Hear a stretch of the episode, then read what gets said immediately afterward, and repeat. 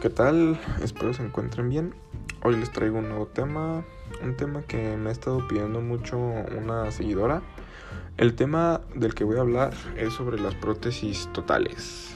Para empezar, una prótesis total, digo, una prótesis es este el tratamiento edentulismo total mediante un aparato que reemplaza los dientes naturales perdidos y rehabilita las estructuras óseas que se han ido atrofiando a lo largo del tiempo, ¿no? Tras la pérdida de los dientes. Por ejemplo, cuando a un anciano se le cae un diente, una prótesis ahí pues aplica ponerle un diente falso, por así decirlo, con materiales quirúrgicos este muy especiales que no sean tóxicos y que asemejen totalmente la la imagen de un diente, ¿no? Este, las prótesis totales o completas son dispositivos extraíbles que pueden usarse para reemplazar los dientes que faltan. Los dientes de las prótesis están hechos de porcelana o acrílico y se unen mediante una base de acrílico.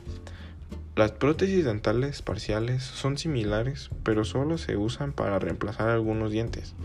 Una prótesis total consiste en un reemplazo de toda la dentadura, las prótesis dentales totales pueden ser necesarias cuando se pierden todos los dientes.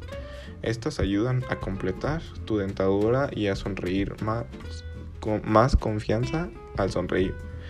Las ventajas de tener una prótesis total que pues le devolverá la función masticatoria, la función fonética y estética se ven mejoradas enormemente. Por ejemplo, a la hora de sonreír, pues te ves galán, ¿no? Ya saben, todo eso. Recupera la dimensión vertical, altura de que hay desde la punta de la nariz al mentón, y esto te hace ver más joven, ¿no? Mejora su autoestima al paciente, pues. Y el precio es relativamente cómodo a comparación de otras prótesis fijas. Este, las desventajas, este, no cuenta con sujeción en el hueso maxilar lo que dará al paciente la sensación de que cierta movilidad en el momento de comer o hablar. Esto se da especialmente en el maxilar inferior, ya que el movimiento de lengua puede terminar por causar una movilidad. Con el paso del tiempo puede suceder que el hueso maxilar cambiara de forma. Este, bueno, es algo que yo investigué en internet y estuve sacando datos y bueno, espero les haya funcionado y aprendido algo de lo que acabo de decir, ¿no? Igual si gustan seguir investigando y algo que no les haya agradado de mi podcast, pueden comentarlo ahí en los comentarios y suscríbanse.